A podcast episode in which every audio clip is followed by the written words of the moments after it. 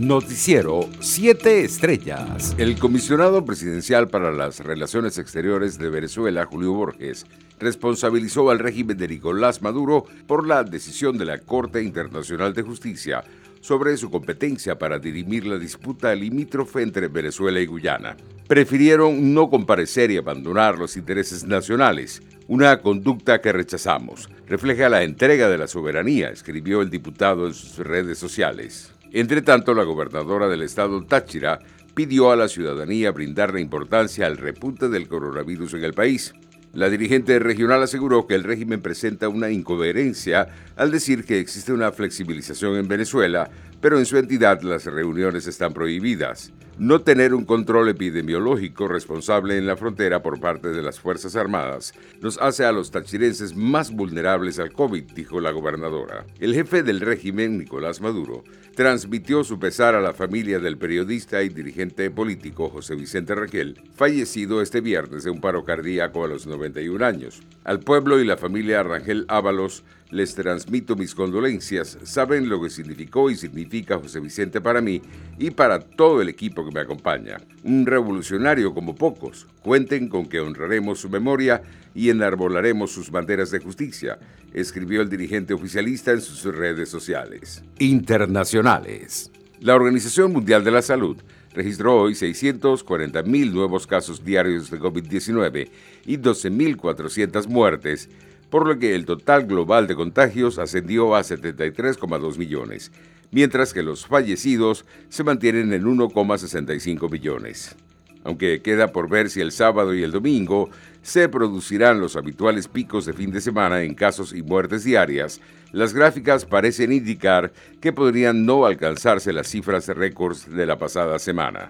En Sudáfrica fue identificada una nueva variante del coronavirus que está provocando una segunda ola de infecciones, dijo este viernes el ministro de Salud, Shbeli Mikise, días después de que Gran Bretaña afirmó que también había encontrado una nueva cepa que aumentaba los casos. Hemos convocado esta sesión informativa pública hoy para anunciar que una variante del virus, SARS-CoV-2, denominada variante 501B2, ha sido identificada por nuestros científicos genómicos aquí en Sudáfrica, escribió el funcionario en su cuenta en Twitter.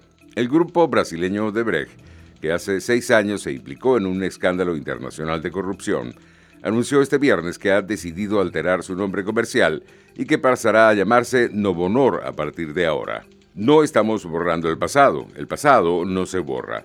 Pasado es exactamente lo que es, pasado, dijo en un comunicado el accionista mayoritario del grupo, Mauricio Debrecht.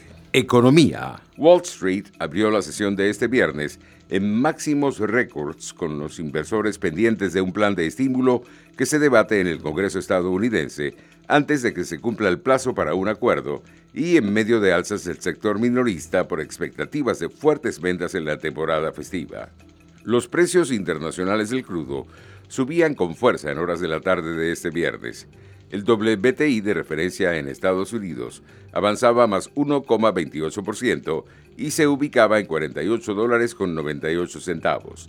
El Brent de referencia en Europa ganaba más 1,03% y se cotizaba en 52 dólares con 3 centavos.